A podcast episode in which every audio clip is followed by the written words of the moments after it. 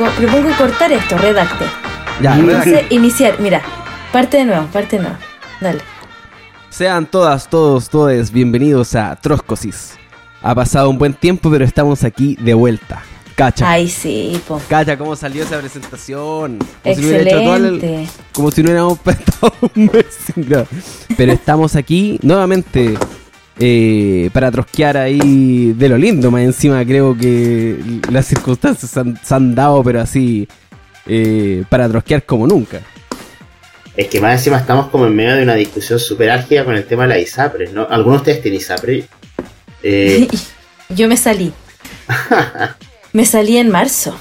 Soy yo fui. ISAPRE hasta los 25 años cuando la carga mi viejo, y de ahí siempre he sido FONASA, pues, pero... Pero, por ejemplo, mi vieja es de las personas que estaba dema- tenía demandada la ISAPRE por, la, por esa weá de los sobrecargas, ¿cachai? Esas, esas como cobro abusivo y... ¿Y qué va a pasar con esa weá? ¿cachai? Bueno, O sea, el CAE no se condona, pero... no, O sea, yo digo que si las ISAPRES no pagan, el CAE tampoco, ¿no? O sea, yo creo que está claro que aquí los que, los que somos deudores, eh, que su fuga sea eterna, chiques. Mira, yo creo que lo de la ISAPRE es. Eh, o sea, claramente la weá no va por salir por ningún lado, va a pasar la plata. Yo no, no. Eso hay que empezar a. Ya porque estamos en el gobierno de Gabriel Boric, po, no estamos ni siquiera en una cuestión de judicial. Aquí hay un, proceso judicial, un, un mandato de la Corte Suprema que, que fue eh, bypaseado por, un- por lo que es básicamente un, lobby de, de diputados que son financiados por la ISAPRE. Entonces, eh, el, el más mínimo, el mínimo como aceptable de una democracia así como normal sería como parar los carros. Pero no, pues estamos en, con un, un, un weón que acaba de, un gobierno que acaba de sufrir. eh, ¿Puede ser una derrota más grande que la del rechazo? Lo que pasó con el... Yo creo que ¿Amerita no. hablarlo de los Yo creo, yo creo que amerita hablarlo, pero yo no creo que sea una derrota más grande que la del rechazo. O al menos, no sé, la sensación de derrota es mucho menor, creo yo.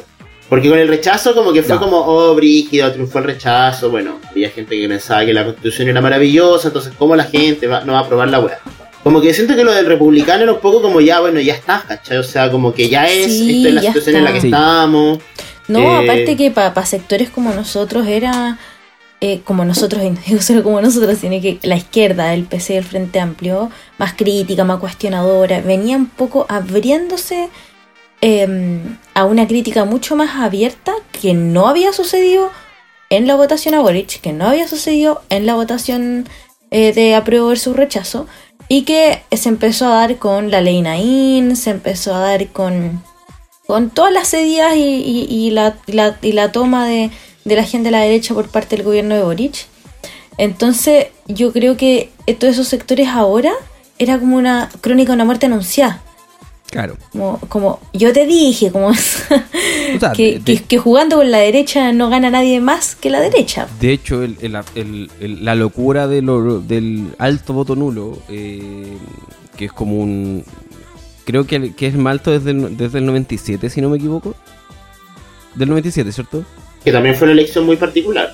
Sí, pum, eh, la, la del 97 fue presidencial, No, parlamentaria. Parlamentaria. Antes, antes, cuando el- el mandato presidencial tenía seis años, la elección Ah, parlamentaria se hacía a mitad de mandato. Claro. Entonces, eh, claramente hubo un. un, un rech- no sé si un rechazo, pero sí como eh, un reclamo popular, ¿cachai? Como contra el proceso, ¿cachai? Como no, no sé si. Yo, yo no- no- lo, lo hemos conversado ya. Esto es como repetir un poco lo. Es como ponernos al día con discusiones que ya habían pasado, pero. eh, no lo, de- no lo llamaría un triunfo, porque para que sea un triunfo alguien tiene que adjudicar- adjudicárselo.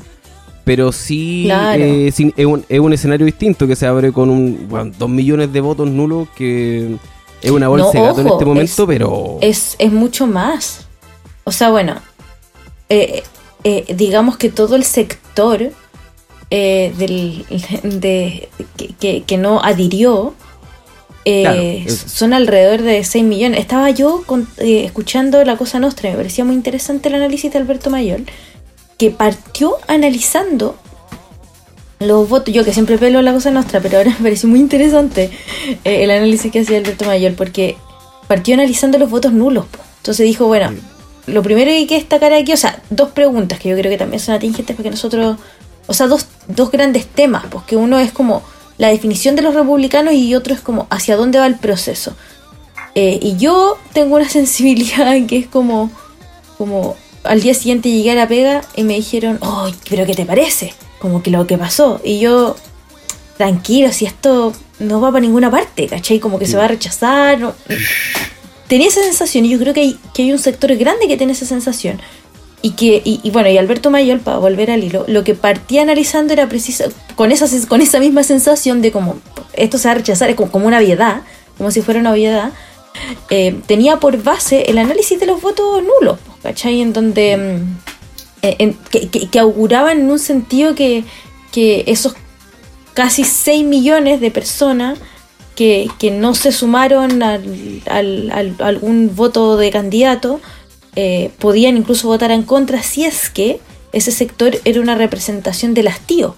Hastío que no necesariamente es como, como ultra político, ¿cachai? No necesariamente es como, es como, ah, ya sí, eh, abajo el fraude constitucional, ¿cachai? Que es como la campaña que nosotros hicimos por el nulo.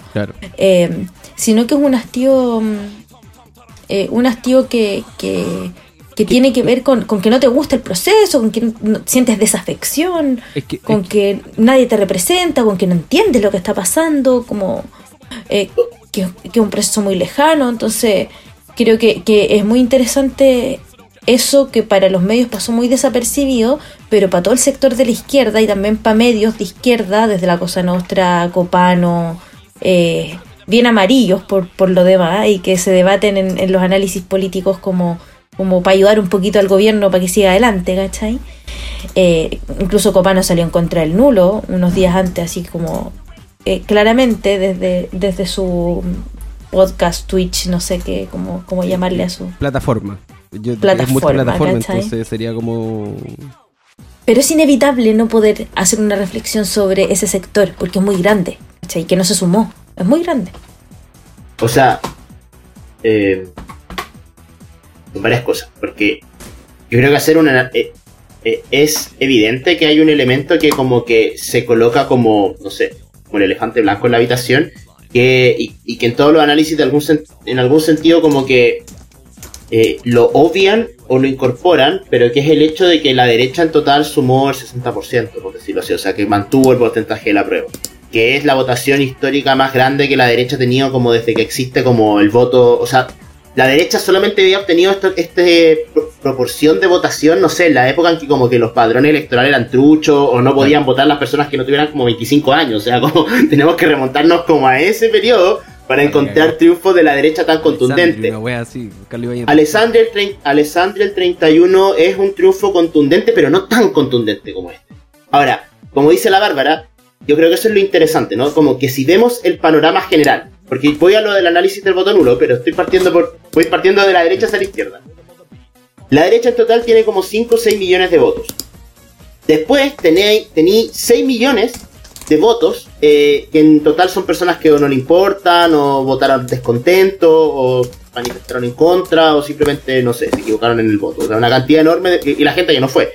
Eh, y la gente que votó blanco. O una cantidad que también blanco es una forma de votar en protesta.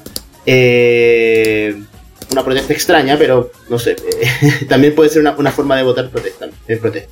Y después tenían la votación del, centro, por decirlo así.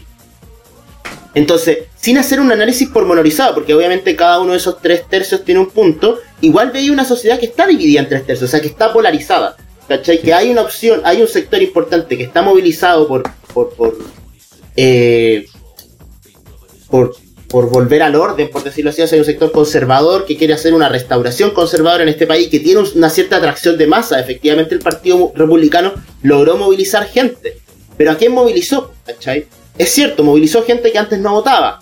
Pequeños comerciantes, taxistas, mecánicos, la gente que está en 10 de julio, o sea, todo ese grupo de personas como de, de autoexplotados, ¿cachai? De pequeños comerciantes, de pequeños burgueses, o sea, que son un sector más individualista y que en un país como el nuestro, que tiene baja, eh, una economía de baja productividad, porque es una economía poco industrializada, claramente tiene un sector de masas muy grande como de subempleados, de, de pequeños empresarios, que obviamente son el sector al cual la derecha le habla con mayor facilidad, porque son además quienes más eh, se ven son los que más sufren las consecuencias de los vaivenes económicos. Son un pequeño empresario, efectivamente, que ha logrado surgir, ¿cachai? De repente ve que la inflación lo está cogotando, que tiene que echar gente, que tiene que como que él mismo reducir su propia capacidad de consumo, como él que había esforzado tanto para tener, no sé, un departamento en Providencia, y de repente eso ya no da, ya no va, ¿cachai? Porque la inflación, porque no sé qué, aunque el loco...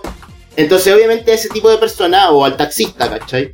Eh, a ese tipo de persona le llega el discurso republicano. Pero no es tan grande, ¿cachai? El tema está que está magnífico, o sea, que el reformismo ha hecho como, eh, en esta como trayecto de la derrota que ha hecho constantemente desde la rebelión, o sea, de una y otra vez cederle a la derecha, una y otra vez cederle a la derecha, porque cada vez las condiciones de, eh, fuerza, entre comillas, son más y más, más desfavorables. Eh, ha magnificado un adversario que, claro, en, en, el esquema de la, de la votación numérica aparece como imponente, o sea, son 3 millones de votos que votaron por la extrema derecha, pero es el 35% de la población, el 40% de la población. Y ya, claro, sumado con el centro, que es un sector que en el fondo eh, representa más Chile Vamos, eh, tiene una cierta fuerza de masas, pero no es invencible. No es un adversario al que nosotros no podemos como calar hondo, porque además el gobierno, por otra parte, eh, logra afirmarse en un sector de la clase media como ilustrada, en un sector de incluso de trabajadores, o sea, en las comunas de Santiago Centro como Maipú, eh, Puente Alto, eh, Pilicura, eh, el oficialismo ganó.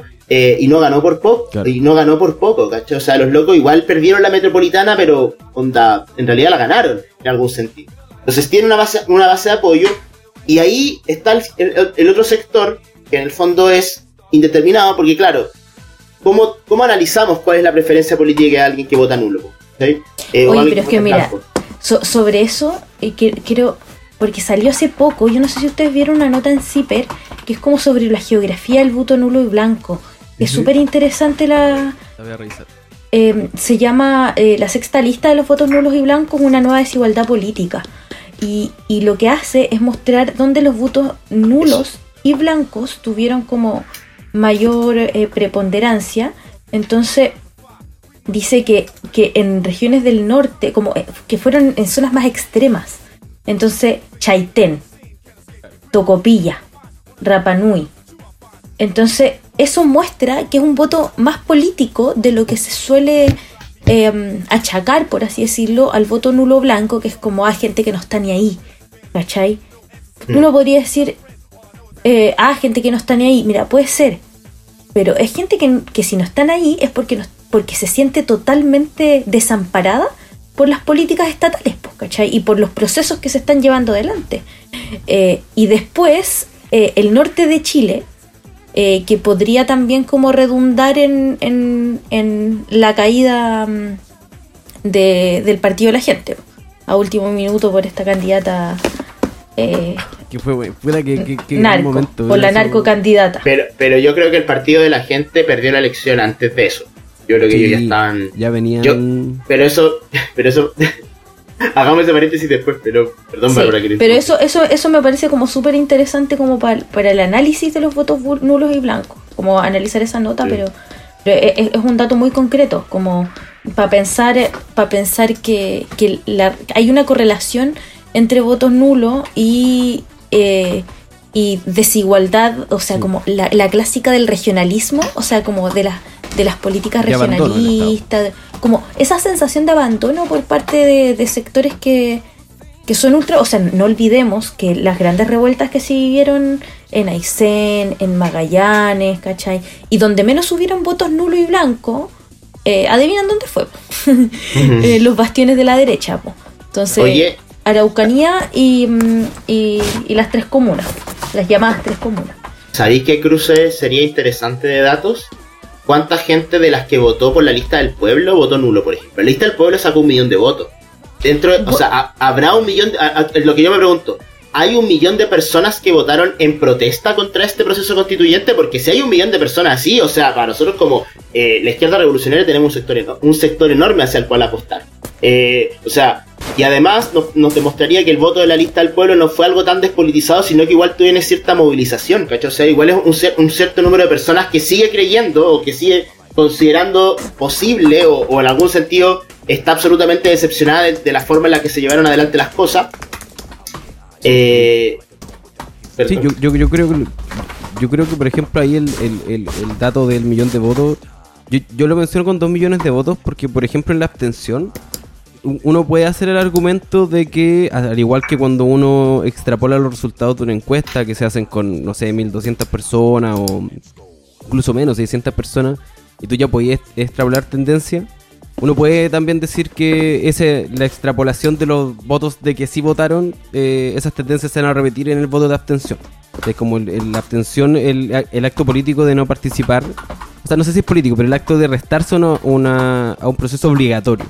Ya creo que un- eh, eh, eh, está mucho más asociado a la obligo- lo obligatorio que era hacer este proceso que nadie quería tener. Pero los 2 millones de nulos es una weá, pero así de, de- desproporcionada con lo que ha habido antes, ¿cachai? Como mm, la última elección hubo 200.000 votos nulos y esos 200.000 votos nulos son por lo general la gente que en listas vota por eh, eh, un candidato por cada lista porque cree que así se vota, ¿cachai? Como ese es el, ese es el dato de los 200.000 votos nulos históricos, entonces, y, y son otros 2 millones de votos que eh, yo sí creo que tienen al menos un factor de protesta política. Como que tú fuiste a votar para decir nulo, ¿cachai? Independiente del- de, los dibujos y de las consignas, ¿cachai? Como el, el, el mero acto de pegarte así. eh, En mi caso, yo, yo voto en Quinta Normal y no vivo en Quinta Normal ahora. Entonces, tengo que pegar el pique, ¿cachai? Como que tuve que hacer una fila no muy larga ni nada de eso, pero igual fue como ir y, y poner el nulo, ¿cachai? Como así como de... pudiendo haberme quedado así como en la casa porque la abstención es tan alta que, que es muy solamente en las comunas más pudientes como que se va, va a hacer una persecución de de Sí. da- pasar esas multas pero en otras comunas más populares ni cagando van a pasar las multas o sea, eso en algún sentido te muestra la salud del régimen. claro O sea, Oye, pero- eh, hay, pero- No, dale. que hay crisis política, o sea, está la cagada que no logra como el, el sistema Claro, procesar sí. la crisis política. si dos pero- millones de, vo- de votos pero- son Pero nulos toda la, toda la gente fue a votar, a pesar Claro, de que o les podían multar. fueron pero, Y todo el mundo que- sabe, ¿cachai? Que esas multas no se pagan, si esa cuestión es de conocimiento popular. Claro. Eh, y ahí también, por ejemplo, o sea, cuando viene Pero el ninguneo de que... prometieron la- Habían- las penas del infierno. Aquí no fue como otras veces que fue como no, si les vamos a hacer las multas. Yo eh, vi como en la radio, en la tele, toda una persecución, pero así heavy con el, en la abstención. ¿Cachai? Como no fue, Claro, como- no fue con la, la- votación pasada que también era obligatoria. O sea, la gente sí, porque por ejemplo en Argentina, que también tiene voto obligatorio, en la última elección votó el 67% de la población, o sea, hubo Cacha. casi un 39% que se abstuvo, aunque les fueran a pasar una multa, ¿cachai? Eh, es interesante quizás como para ver la degradación de los regímenes. Ya, Sobre yo, lo que decía yo la por- Bárbara. espérate, Ah, ya, perdón, dale último, nomás. Que creo que lo que sí está pasando, a propósito de lo que dicen ustedes, eh, Don, es que se está ordenando el escenario en términos eh, contextuales. Más allá de las como eh, de, de, lo- de las políticas que presentan individualmente cada partido. Así como, por ejemplo, lo que está sucediendo en la izquierda. A propósito de eso de que, de que había escuchado la cosa nostra, a mí me llamó mucho la atención la atrozcosis que se pegó a Alberto Mayola así de partida Mm. con, contra el Frente Amplio. O sea, fue una fue un, fue un arrebato como de, de decir las cosas como son. Como este textual dijo que no era culpa del pelado Bade lo de, lo de la derrota de la prueba. Textual dijo que no era culpa del pelado Bade, que no era culpa de la tía Pikachu, ni que era culpa del buen que votó en la ducha. Dijo, le echó la culpa a la sala de máquinas y mencionó... Ya, pero a, Mayor le hubiese encantado ser ¿cachai? O sea, No, por que- supuesto, Obvio, por supuesto, obvio. pero mira, esta es otra él es cosa el que, que yo no le fue. vi. Es como un Son- jade. Son dos cosas que para mí fueron como. Aquí algo está pasando distinto. Porque lo, lo otro que veo después cuando el analiza el voto republicano es que entra en la discusión de que Cass es bonapartista. Y entra así de lleno, no solamente con un posteo en Twitter, sino que con un video, ¿cachai? Como que. Y es como que esas discusiones que obviamente como vanguardia nosotros ya, ya la teníamos lista, pero que se, se está viniendo un sector que está quebrando con el Frente Amplio que yo hacia la izquierda. ¿Cachai? Como que claramente están perdidos por ese lado y ahora están entrando en discusiones que nosotros estamos dando. ¿Cachai? Como que están evitando, están, están redescubriendo el nicho, por decirlo así. Como de este sector que todavía estamos así como en penumbras. Sabemos que hay algo allá afuera, que hay un, hay un, un, un- one- increí- o- alucinante proceso de nulos, ¿cachai? Que, que puede significar en estos momentos muchas cosas. ¿cachai? Pero hay algo ahí. ¿cachai? Hay un sector que no se, no se sumó a la. a O la sea, yo creo que el gobierno- Y se O está, creo yo, de nuevo, como que se, se- se está moviendo el escenario hacia una configuración política que no lo teníamos antes del preestallido, por ejemplo. O sea, hipótesis, yo creo que el gobierno, o sea, los reformistas están tan enojados porque imagino que además deben haber perdido como 500.000 votos. O sea, si el gobierno hubiese tenido 500.000 votos más, eh, podrían haberle ganado a los republicanos. Sí, Eh, de hecho. Eh, la lista No, lo que me pero lo que me llama la atención es que después vieron que el, el porcentaje era muy grande. Y es interesante algo que dice, sacar una nota en, en el desconcierto, eh, a propósito de la pregunta también de, de, qué, de qué pasa con, con los votos nulos, o sea, hasta dónde son votos políticos o apolíticos, porque muchos salieron diciendo que en realidad... eh, eh, yo estaba viendo la tele y decían como, no, yo ni, ni, ni, ni un 10%, mucha gente dijo, debe ser eh, de, de, votos de gente como, eh, como en protesta, ¿cachai? Pero, pero hasta dónde, porque es bien, hay, yo creo que hay que problematizar mucho el voto protesta, porque una cosa es vuelvo a repetir, la campaña que nosotros hicimos contra el fraude electoral, el voto nulo, con eh, historiadoras, con eh, eh, todo tipo de gente de izquierda y qué sé yo, pero, pero de un sector de la izquierda dura, ¿cachai? Y otra cosa son votos de protesta de, de otro tipo de impugnación al régimen, ¿cachai? De la gente común, por así decirlo. Eh, entonces salía un tipo que se llama Rodrigo Medel en Twitter a decir, a como a, debatir contra esa afirmación eh, y decía y decía en particular que mucha gente dice que tener más de un 20% de votos inválidos, nulos y blancos, es algo súper común en sistemas con voto obligatorio.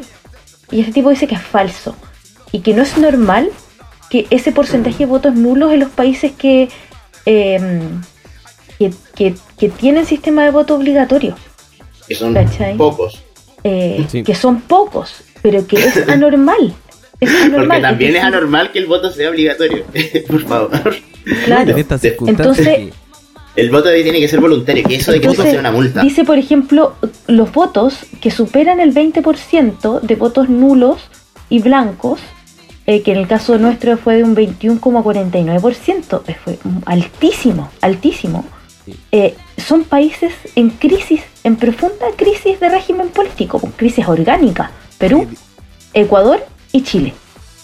¿Cachai? Pregun- tenemos, tenemos como un experto electoral en el PTR para que empiece a ver como, oye, vete, vete los votos nulos que tuvieron como proceso revolucionario antes. Pero mira, yo creo que. Es que yo creo pero que. espérate, espérate, pero no he terminado. Ese es un dato, ¿cachai? Ese es un dato interesante que, que, que está, que, que, se puede relacionar con países en crisis, ¿cachai? Pero, pero no es per se eh, como un, un dato de, de, de, de como, ah, sí, como del sistema de voto obligatorio, ¿cachai?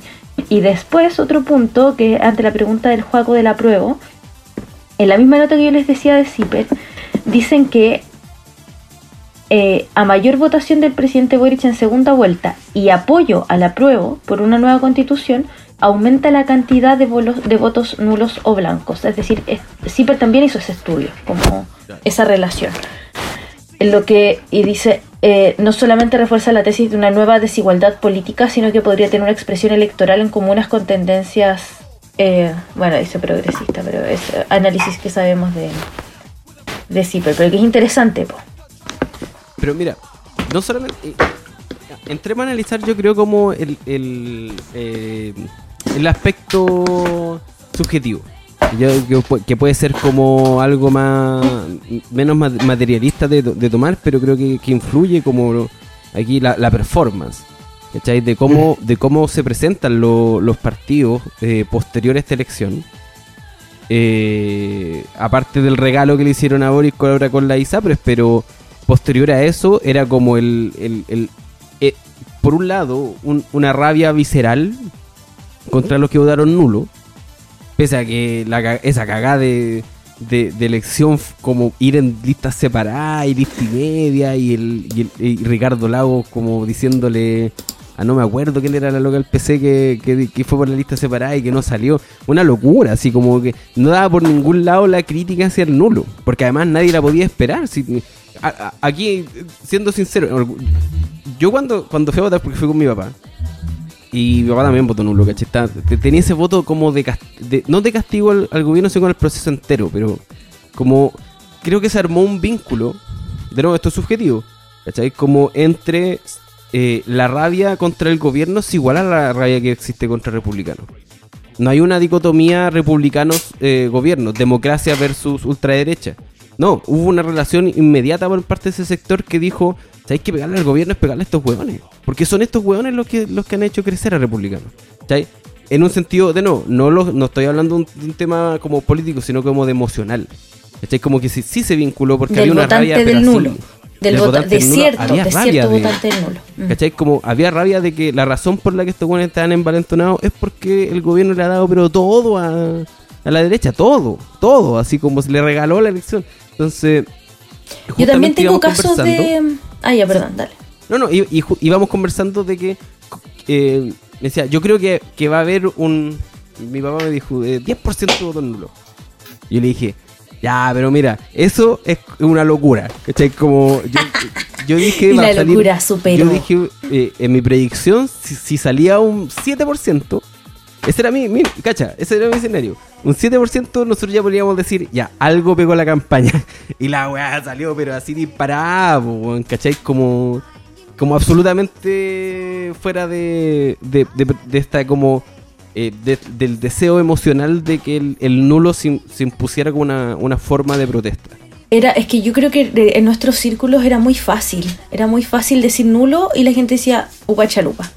Sí. Eh, y era tan así como que eh, trabajadores de telecomunicaciones, amigos que nosotros teníamos con el Diego hace, hace harto, eh, me llamaron para decirme, oye Bárbara, como que confían mucho en nosotros, como que saben que son politizados y que me, marchamos juntos como en no más AFP, así con lienzos de telecomunicación y todo el, el rollo de trabajadores de Teleco. Entonces llaman, oye Bárbara, ¿por qué votamos? No cacho nada esta weá. Así. Y yo le dije, mi respuesta fue, mira, ¿sabéis qué? No te sintáis culpable de que no cachen nada porque es el juego del régimen, ¿cachai? Que, que no sepamos nada de lo que pasa porque están las alturas, porque como yo tratando de explicarle el por qué lo que ella sentía no era que era una pobre huevona alejada de la política, ¿cachai? Sino que era em, lo que a todos nos estaba pasando en ese momento. Bueno, no, no a nosotros porque estamos metidos en esto, ¿cachai? Pero lo que a todo el mundo le pasa. Eh, entonces dijo, ah, ya, entonces un pico para todos. Em, pero es, eh, pero, pero en un sentido eh, es como menos política, pero, pero entró, pero, pero es política igual, pues, porque es como, le entró muy, le hizo mucho sentido el discurso de, mira, este proceso es un fraude total. Sí. Y lo que tú sientes de que no sabes, no eres tú. Es precisamente el mecanismo que están El no utilizando para poder eh, desarrollar tranquilamente su cambio de régimen político eh, en las alturas y que y cerrar la crisis eh, abierta en la rebelión, ¿cachai? Yo quiero seguir con esta línea como de análisis subjetivo.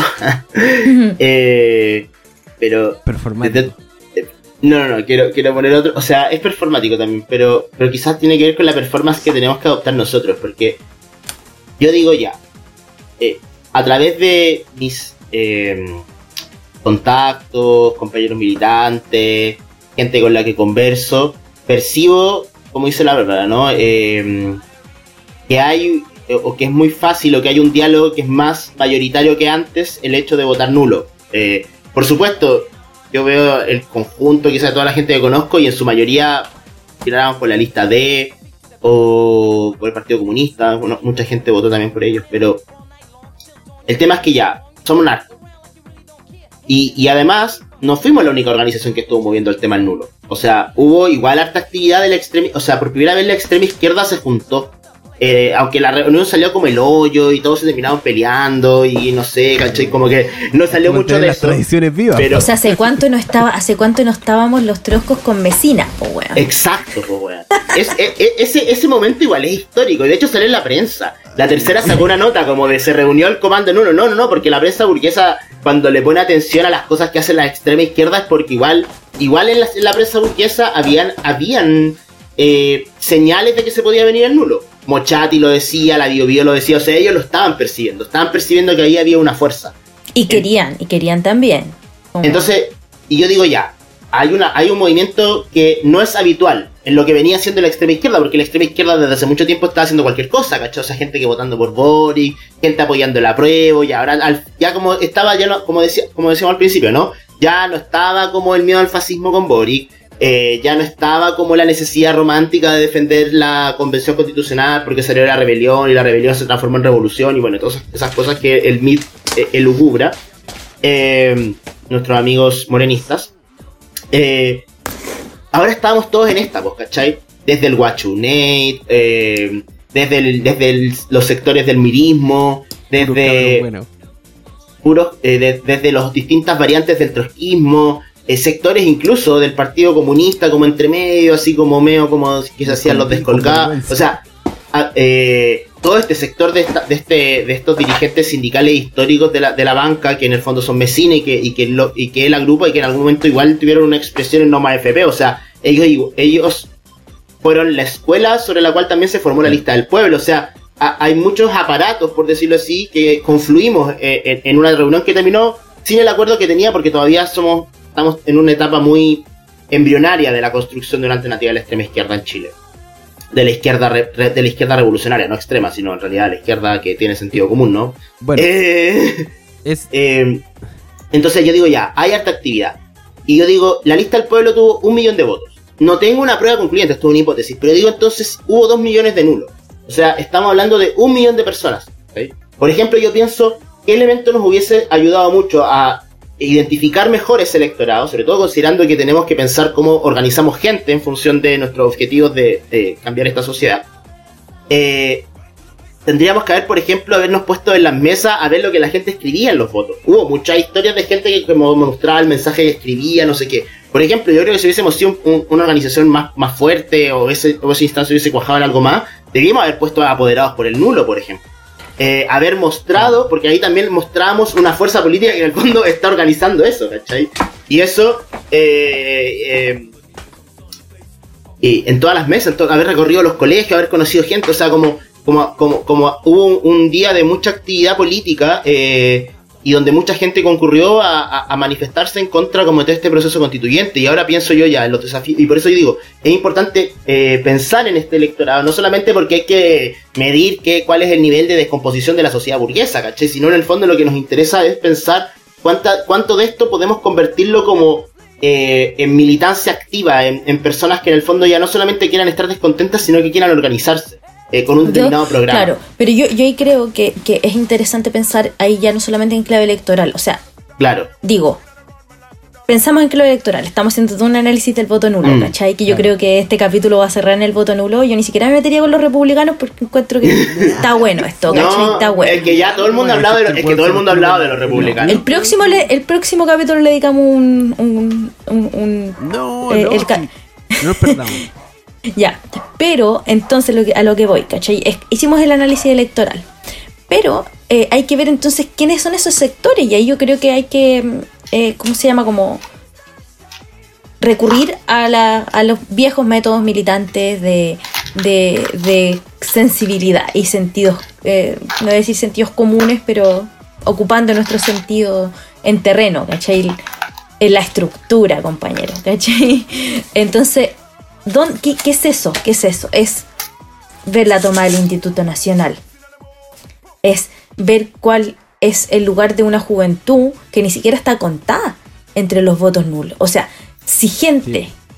con voto votó nulo, imagínense la juventud que... Porque ustedes se acuerdan el 2006, cuando eran secundarios y, y- y tenían un odio enorme contra Bachelet, que era muy difícil de diferenciar del odio que se tenía a la derecha. Yo Mm. después maduré el, el problema de que eran diferentes y la cacha de la espada, ¿cachai? Pero yo partí Claro. mi juventud odiando a Bachelet. dos, por A. Bachelet 1, ¿cachai? Y a Bachelet 2, porque ya había Bachelet 1 nomás. O sea, a mí, a mí por eso se me hace tan como. Me, me da como nervio cuando veo tanta gente compartiendo como. eh, ma- ma- mami Bachelet, sálvanos, Soa Bachelet, sálvanos, que venga Sí, Bachelet como a pegar Qué su dolor de guata. O sea, Sí, viva María. Música. vi- viva, Festivales de cringe. Eso es. sí, viva María Música. Y qué ganas de que no haya sido solo del piano, ¿cachai? pero, pero, entonces, eh, hay un sector en la juventud eh, muy importante eh, que, que yo creo que, que eh, siempre la juventud es disruptiva y, y, y- cuestionadora, pero ahora me parece que es un momento muy importante porque es precisamente cuando, cuando te presiona el voto útil. ¿Y quién más cuestiona el voto útil? Porque mira que yo veo que son la misma mierda, ¿cachai? Igual hay que ir en contra de ese discurso en el sentido de que no, no- eh, ahora es diferente la derecha, pero, pero son la misma mierda en el sentido de la relación con, con la política concertacionista. Eh, hay, hay, hay una práctica de la búsqueda de los consensos, que uno podría hacer los lazos como de continuidad. eh, eh, y, y bueno, de, de un gobierno que ya integró totalmente a, la, a, a- a personeros duros de la exconcertación partiendo por Toapo. Eh, entonces creo que ahí hay un sector importante. Y después eh, en, en- en mujeres trabajadoras, pues, sectores salud, educación, eh, y, que, y que se condice con sectores como más empobrecidos donde ganaba el apruebo. Por ejemplo, en San Bernardo eh, ganó el, el- el- los republicanos, pues, pero también hubo un alto, un alto porcentaje de votos nulos y blancos. Sí. ¿Cachai? Entonces, La histórica Sí, comuna de la maestranza. Yo creo que en términos, eh, de nuevo, plenamente subjetivos, de como el ambiente, como que uno puede eh, sentir, y sobre todo de como el, el tema per- performático de cómo la gente reaccionó tanto a la votación misma como a los resultados de la votación, es que yo creo que se abre un escenario interesante. Por ejemplo, estamos hablando de uno, un bastión, uno de los bastiones culturales, un, un poco de lo que representó el Frente Amplio, como una cuestión potente. Nosotros tenemos que ser, eh, tenemos que hacer el, el- el- análisis de que tampoco nosotros como izquierda, eh, nunca, de cierta forma, nos costó mucho frenar eh, el avance, como la, la hegemonización del Frente Amplio y la izquierda. Y cuando lo logramos, eh, por lo general salieron como la funa y salieron como todo esto que, que aisló a la izquierda del, del reformismo. Eh, y eso hoy día creo que se rompió. Por ejemplo, eh, eh, Fabricio Copano, que en estos momentos es un humorista más o menos ¿sabes? como conocido por, todos los por todos los sectores, eh, tiene en su canal, un- no sé si lo han visto, el análisis de la franja. ¿Alguien vio la franja? No. Nadie vio la franja, entonces cuando el weón... Pero cuando el weón se pone... El, el weón puso el último capítulo de la franja, ¿cachai? Y se puso a analizarla. Como tratando de hacer una weá chistosa. Y el video es muy gracioso de ver, pero no porque el weón haga weas chistosas. Es porque el weón está diciendo, pero... ¿Qué tiene? Así como tapándose la cabeza y diciendo como esta weá está terrible mala. Así como a- analizando la, la franja de... De, a- de- del, eh, del Frente Amplio más PC. Y era una franja más o menos parecida a la de la prueba, ¿cachai? Que ya sabíamos que era una mala franja, ¿cachai? Que no estaba tomando la sensibilidad, que tenía toda una weá de la esperanza y de, de como tomarnos de las manos y plurinacionalidad y, y puros conceptos pero así como todo muy No, pachamámico, ¿cachai? Muy y, y va encima tratando, después de haber estado todo el ro- y que huevearon con la bandera, weón, puta que huevearon con la bandera, weón. Ya, Después de que todos los weones ahí con la bandera negra y, y abuchando la bandera y toda la weá. Y después en la campaña de la prueba colocan una bandera gigante, así como weón, No, nosotros una- como que. una ridícula. Y ahora la weá era así, pero inmirable de mala, así como que era como no sé, el de mismo pudú y que la seguridad Chile. y que nosotros tenemos que Los ahí, mismos ¿no? lugares comunes. No, no, no, se trataron de, de adoptar el discurso de seguridad. Ese fue el problema en la franja. Y, y Fabricio, Fabricio Copano, pues bueno, te estoy hablando de un revolucionario, decía como, pero la- la- una torpeza, weón, pero así de tamaña. Entonces, y esto a un nivel, de nuevo, desde, desde la cúpula cultural del Frente Amplio, a eso voy. Por eso menciono a Fabricio Copano. Eh, lo vi en Copano también, en el Oro Copano, ¿cachai? Que tiene los mil canales.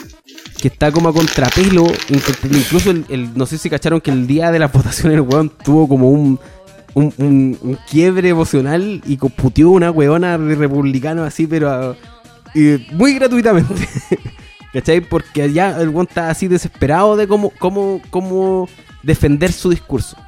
Entonces yo creo que parte de lo interesante que está surgiendo, si bien no creo que esto sea como una cuestión definitiva, es que, se- es que el- eh, tanto el Frente Amplio como el PC perdieron la hegemonía de la izquierda. Y eso es muy imp- importante. Porque No eso estoy de acuerdo. Sí, yo... No espérate, estoy de acuerdo. porque en estos momentos la hegemonía cultural de la izquierda. Tampoco estoy de acuerdo. Ya, pero espera, yo te, Que te lo creo, que mucha, creo, creo que mucha gente votó con la polera lucha como Gladys. No, no, no, pero es que no se trata de eso. Mm. No se trata es, que ahí está voto. todo. Ahí No, está pues, todo porque- porque... es que el Partido Comunista sigue teniendo una capacidad muy importante de dirigir la agenda, de- incluso de la extrema izquierda, de la izquierda radical, de la izquierda revolucionaria, eh, de la izquierda socialista.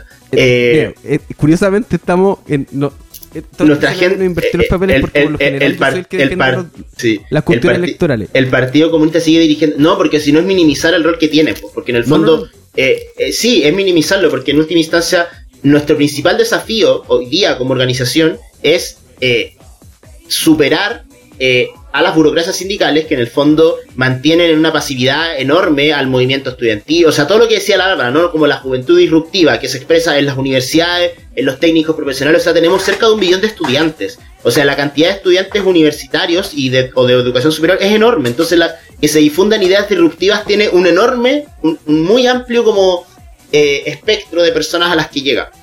Eh, Yo no y eso en diciendo que- parte, Que, la perdió toda. Estoy diciendo el Partido no tiene- Comunista sigue siendo un polo de atracción incluso de sectores Ya, más pero, críticos. pero ¿a qué se refiere el espera. Carlos? Porque Mira, mira. que desarrolle su idea. eso, eso es lo que estáis diciendo tiene, tiene que. No, no, no, estoy cuestionando, no estoy cuestionando ese factor. Pero lo que estáis diciendo tiene que ver con eh, términos, eh, no sé si exclusivamente, pero mayoritariamente electorales. Como de- del voto. La- los organismos sindicales. No, sí, pues, pero en el fondo Ese es el principal votos. factor. Estáis moviendo No, votos, no, pero, no estáis moviendo la realidad. A eso voy. ¿Cachai? Como que la realidad no te. si- si- si- a lo que voy es que si tú Es que el PC, es que no, porque Amplio es que está haciendo una el relación PC que yo creo que no. O sea, es que creo que hay un- una relación lógica que creo que no, no- O sea, con la que yo no estoy de acuerdo. Y yo creo que sí, pues, efectivamente el Partido Comunista tiene una capacidad de mover votos. Pero ese 8% que sacaron no es porque mueven votos en general, es porque tienen organizaciones sindicales que perfectamente son personas organizadas que podrían estar movilizando, eh, pero las llevan solamente a votar. Y mucha gente que es de izquierda, que es crítica, o sea, piensa que además vivimos en un régimen que le hace constante propaganda de demonización al Partido Comunista. O sea, tú ves toda la prensa todo el día que los comunistas, que los comunistas, y que los comunistas y la seguridad, aunque los comunistas sean así, pero serviles absolutos con el régimen, los tipos siempre están con el rollo de los comunistas. Eh, entonces La verdad es que, es que, es que yo tampoco, pero por eso, deja, deja que el Carlos desarrolle, porque yo tampoco entiendo el punto, porque creo que el Partido Comunista fue uno de los partidos, fue el partido más votado de Aprodignidad, eh, y por otro lado, eh, sigue teniendo un peso enorme en, o sea, no diría enorme, es menos que antes. Pero, pero sigue teniendo el peso de la izquierda, porque la izquierda también en general es menos que antes. Entonces, por Yo- eso yo tiendo a acordar con el Juaco de que la hegemonía. De hecho, yo diría que el Frente Amplio perdió la hegemonía de la izquierda Sí. y que el Partido Comunista eh, como que la, la, la retomó. Eso no significa que dirijan el gobierno, ¿cachai? Muy lejos de eso, porque el Pero gobierno está más a la sí, derecha. A esto pero pero, voy. van a sí- pero van a dirigir la fecha. Pero ¿Cuál- sí a la ¿Cuándo fue la fuerza política del oficialismo? Sacaron la segunda, la tercera fuerza política. O la cuarta. El oficialismo, la fuerza política en, en porcentaje, no me acuerdo cuánto es. El PC sacó el 8%, después No, no, viene pero el el PS con el 6%. todo el, todo el bloque. El bloque sacó como el 24. 26%. 26%. Ya. Eso, eso es, se- creo que esa fue Republicanos, Chile Vamos y después vino el No. gobierno, ¿no? Es republicanos, el gobierno, El gobierno chilevano, y Chile Vamos. El gobierno salió segundo. La segunda mayoría. Sí, O sea, en votación es caleta. 2,5 ¿Tiene el gobierno millones. en este momento el peso para hacerle frente a Republicano? Completamente. No, pues Yo- 0%. No, O sea, yo creo, yo creo que sí, ¿sabéis por qué? absolutamente- Están yo creo que sí. absolutamente O sea, ellos al discurso o sea, de, sí. Chile, de Chile Vamos. Eh, ellos se arrodillaron, sí, pero me refiero que la fuerza objetiva que tienen, si ellos Claro, no tuvieran esa actitud claro. Yo no eso, obviamente yo no creo que que la la ganan. fuerza Es que hay, es que hay están- una, hay un, hay una distancia entre la fuerza material y la, Mm. es que los tipos, o sea, tienen la fuerza material si están en el gobierno. O sea, lo- lo- los, tipos podrían hacer lo que quisieran, pero no lo hacen porque son los subordinados, ¿cachai? Si Entonces, de eso- hecho, pero no solamente eso, sino que además hay que matizar el triunfo de republicano, porque el Exacto. triunfo de republicano, cuando, cuando, cuando yo sé que eh, el juego partió diciendo es un triunfo contundente de la derecha, se ve, digamos, se ve como Exacto, un triunfo contundente de la derecha, pero en realidad no lo es. Y ahí yo Exacto. quiero volver a Mayol, a Mayol porque hace un análisis que es muy interesante respecto a que, eh, a que hay un 49% de votantes que son viudos de los 30 años, portalianos, les dice, les dice conservadores, eh, y que ese 49 eh, adoran a Bachelet 1, eh, a Lagos, a los gobiernos duros de la concertación y que son como los viudos de los 30 años. Entonces, que, que son esta gente que, que, que al entrevistarla dicen, no queremos volver a lo que fueron los años 90. eh, eh, y, y ese sector fue a votar por republicanos, ¿cachai? Un sector que odia a Boric, que odia al PC, pero que no lo odia así como... como no es un odio, decía Mayor, que, que sea así como decepción. como facho, sino que claro, po, habla de la la decepción, como eh, eh, como que na- alguna vez los apreciaron, po, alguno, una- alguna vez como que le- les hicieron cariñito, ¿cachai? Como que los ilusionaron. Entonces es un, es un sector del electorado de republicano que no es facho, ¿cachai? Que, que, que, que, eh, que es un sector que de hecho es más concertacionista que quizás, no sé, mira, mira lo nuevo, ¿cachai? Lo nuevo que fue en, en algún momento Boric y esa generación eh, de Vallejo y qué sé yo, y que ahora republicano se muestra como los que vienen a ordenar la casa, ¿cachai? Eh, entonces creo que es ese, ese amplio sector de voto republicano matiza el triunfo que se ve contundente de la derecha y por otro lado eh, el triunfo del Frente Amplio y de el Partido Comunista, en particular del Partido Comunista, es un triunfo que yo creo que es contundente, pues, ¿cachai? Sí. Porque cuanto antes el Partido Comunista había sacado tantos votos o había sido más votado, no solamente que el Frente Amplio, sino que además que todos los partidos de la ex concertación. O sea, esa weá se la quisieron todos los 90. Ahora, Sí. ahora es fue un triunfo total para mí para la dirección de Vallejos Cariola. Sí, pero eh, eh, mi punto mi punto va por lo, por lo subjetivo. Ya, mi punto va por lo performático. Si es que fuera el caso de que esta votación hubiera fortalecido la posición hegemónica de la izquierda del gobierno, del gobierno, la, hegemonía de la izquierda, no hubieran habido dos millones de votos porque es el miedo a, enfrent- a que este proceso entrara en institución hubiera sido mucho más Ya. grande de que, el de que el proceso no importa. Es que tener hegemonía no no- significa. Es que, es que tener hegemonía no significa que Sí. todas las personas piensan como tú.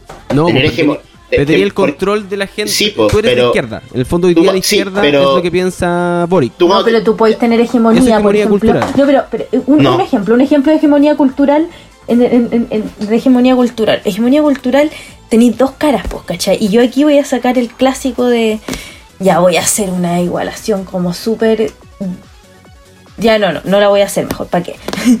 pero, pero dos caras, dos caras, ¿cachai? Dos caras de una misma moneda.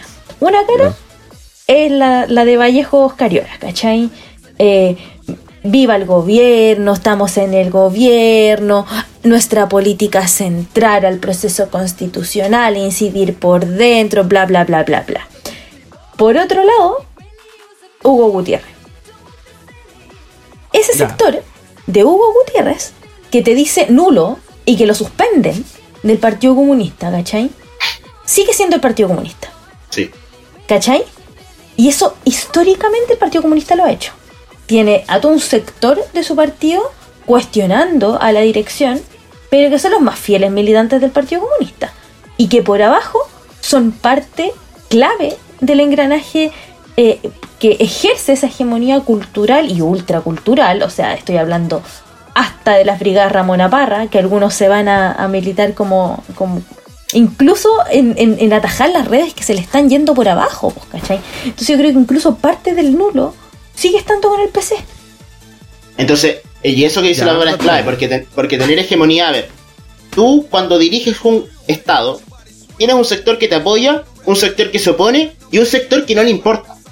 Si tú eres capaz como de ese sector, entonces, pero tú la hegemonía la tenés sobre la base que hay siempre, o sea, es parte de la sociedad humana que haya se- eh, personas que Claro, piensan de manera claro. distinta, sobre todo mientras vivamos en una sociedad de clases, porque como hay clases distintas van a haber opiniones distintas. Por eso la hegemonía, la hegemonía, por ejemplo, la burguesía la ejerce, eh, según Gramsci, no solamente a través de, de- de- del consenso, sino que también a través de la coerción. Entonces, si vemos así, la iz- la izquierda también tiene sectores medios, sectores proletarios, sectores populares, sectores estudiantiles, y cada uno de esos va generando sus propias expresiones políticas. Algunas son más críticas, otras son más oficialistas, como decía la Bárbara, pero si tú tienes la capacidad de a esa, a esa izquierda igual imponerle una agenda, porque si nosotros pudiéramos, tuviéramos la hegemonía, en el fondo nosotros ahora estaríamos di- dirigiendo al movimiento estudiantil y nosotros estaríamos imponiendo una agenda de movilización. pero, pero, no, no, no, digo como que eh, es que ese sería el caso en el cual el PC no tuviera No, la no, hegemonía, no, ¿cachai? no, no, no, no, no, no, yo no estoy diciendo eso. Estoy diciendo No, tampoco, ejemplo- tampoco ejemplo- sería no, no, no. necesariamente No, ese el po. caso. porque, Bueno, eso es lo que tenemos que aspirar. Pero, Es- pero lo que voy, voy- el Partido Comunista nos sigue marcando la agenda. Entonces siguen teniendo la hegemonía. Eh, efectivamente, hay un sector de cuestionamiento que es mayor a lo que ellos me imagino que pensaban. Eh, porque además pienso, o sea, tení un millón de votos nulos que, digamos ya, son por izquierda. O sea, hay un sector de izquierda de un millón de personas. Y tenía otro millón de personas que están con el Partido Comunista. Y otro millón de personas que están con el Frente Amplio. ¿Cachai? Eh, y ahí tenéis los 2 millones. Eh, y los 500 mil son los otros partidos de la consulta que estaban entre medio. eh, de la votación del gobierno. O sea, con esa fuerza, la izquierda en los 90 soñaba, como decía la Bárbara. Nunca la izquierda, o sea, antes, todos los que era de izquierda, desde el trotskismo hasta lo que era, no sé, era el 5% del Juntos Podemos Más. Ahora tú ve- veis que tenéis un espacio de la izquierda que por lo menos son 3 millones de personas, ¿cachai? Es mucho. Efectivamente el PC, y el PC tiene la hegemonía de eso, pero, pero es una hegemonía más débil en el sentido de que es mucho más de lo que pueden abarcar, ¿cachai? Entonces hay espacio para que se constituyan otras alternativas. Mira, ya, se, se lo y eso yo rescato de, de- de lo que tú qui- quizás querís colocar como cuña, ¿cachai? Pero creo que para llegar a esa conclusión de cuál es el espacio que nosotros tenemos para construirnos y las posibilidades que eso nos abren, hay que como ver más claramente la hegemonía tanto cultural, porque eso igual determina la performance, porque adoptan los, los, los, los, Es que- los- es que los cuando- personajes políticos.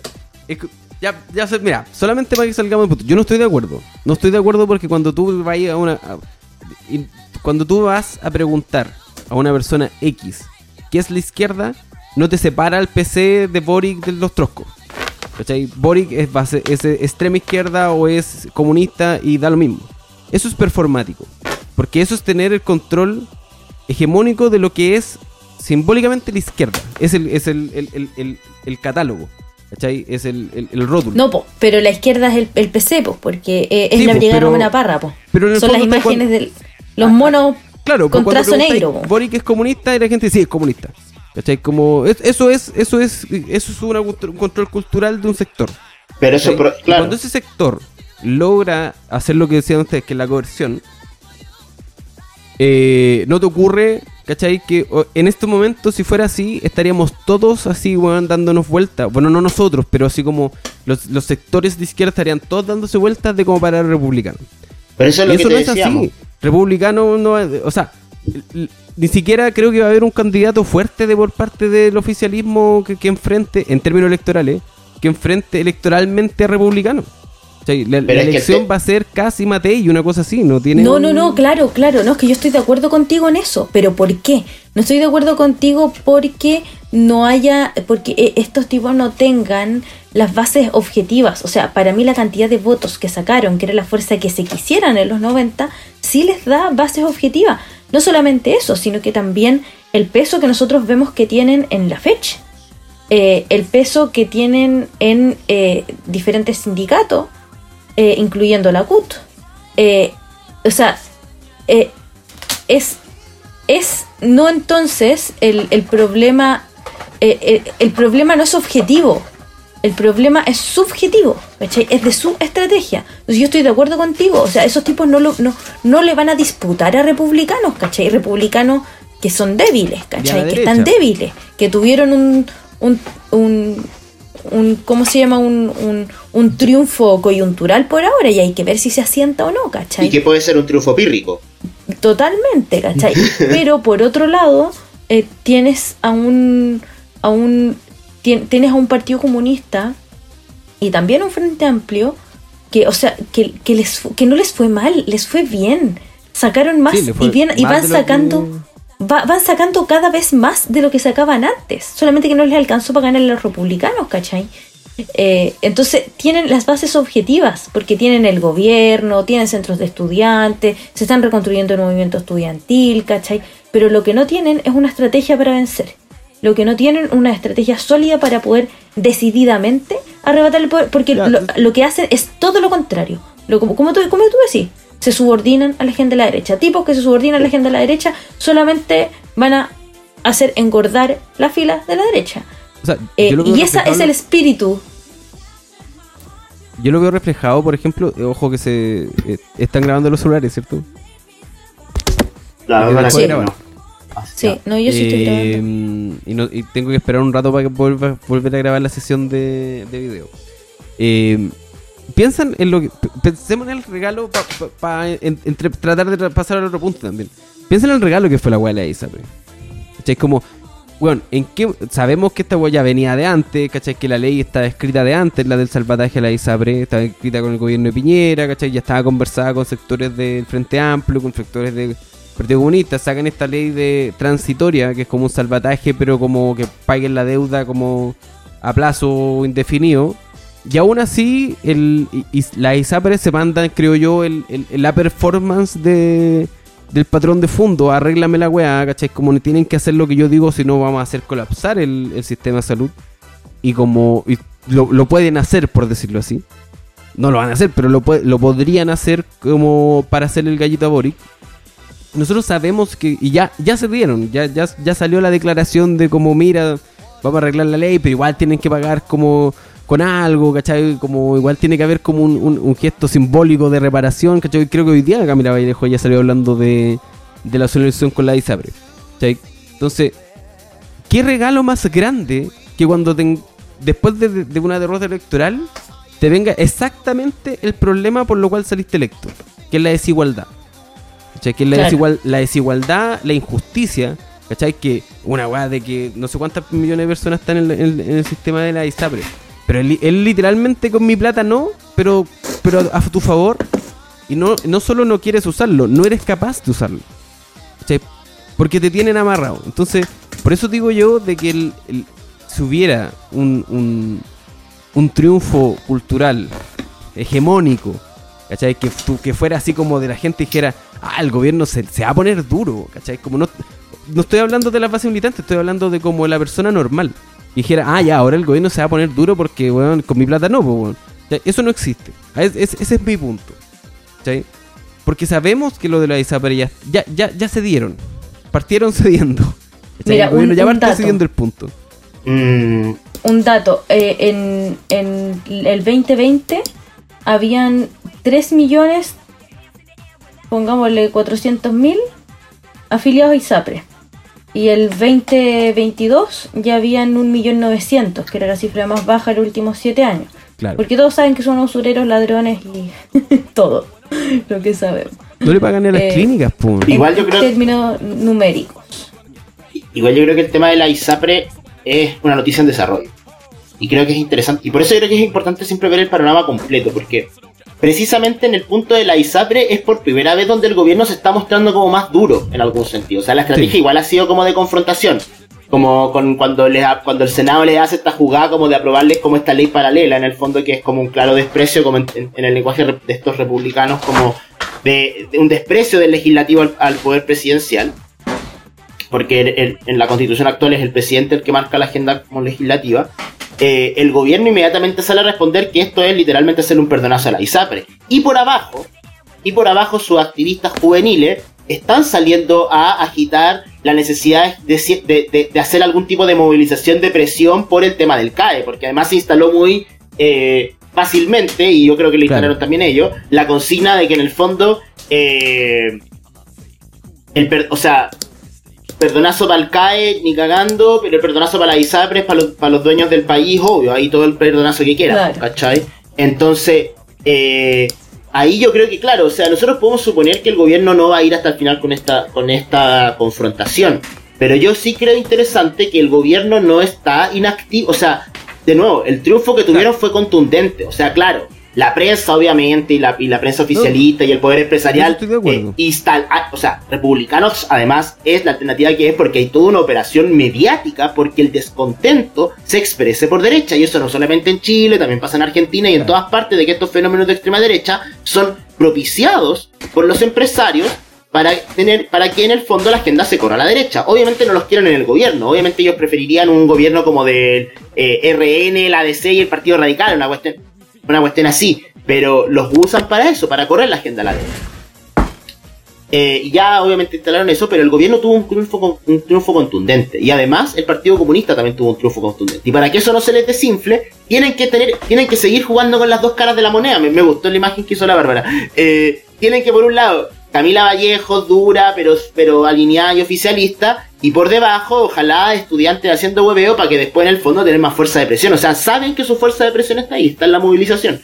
Eso se les puede escapar de las manos, bueno, no lo sabemos porque todavía no lo han llevado hasta el final, pero pero, pero, pero eso igual se abren distintas perspectivas. O sea, el gobierno, claro, está en una estrategia, está, está arrinconado en, en su propio laberinto de su derrotero estratégico. O sea, no tienen salida dentro de su, de, su margen de, de análisis teórico. Pero eso no quiere decir que no se aferren al poder. No, no, que, no, no para- busquen, a- para que nada, no busquen aferrarse al poder, son burócratas. Para nada, si para eso. y para en eso en ese- van en a eso jugar, ganaron, van a pues, jugar, sí. van a jugar. Eh, yo no creo que sea un gobierno sin voluntad, creo que es un gobierno inepto, pero yo creo que sí tienen voluntad, de- algo de voluntad de poder. Una voluntad Un gobierno de ineptos, vamos a ponerle a este, a este Pero es podcast. weón, pero eso, pero eso yo creo que ya es sentido común. Sorry, Es que hay gente que no hay- trabaja. hay- Oigan, es- me sonó el timbre. Se despertó el león. no, Oh. ya vamos Sí. a vamos a cerrar. eso. No, ni no alcanzáis ni siquiera a, a- una recomendación. Ya, no. Dejémosla- Ya. Pero Eh, no, no, no, yo creo que recomendación. tenemos que, tenemos que estar los tres, así que yo creo que para el próximo hacemos, partamos por las recomendaciones. Ya, po. Sí. No, no, pero.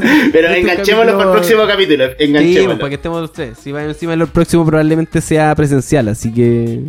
Ya, pues. Ya, camarada, ha sido un excelente capítulo. Nos vemos, Muchas camarada. gracias a todos. Excelente capítulo, excelente, Excelente capítulo, está- estuvo súper bueno. Yo creo que este va a ser el tono de lo que venga para este año. Está interesante el escenario. Yo creo que da, da para mucho de, de- de- de debatir y discutir. Así que eh, muchas gracias, nos vemos. Hasta luego, chao. Bye bye.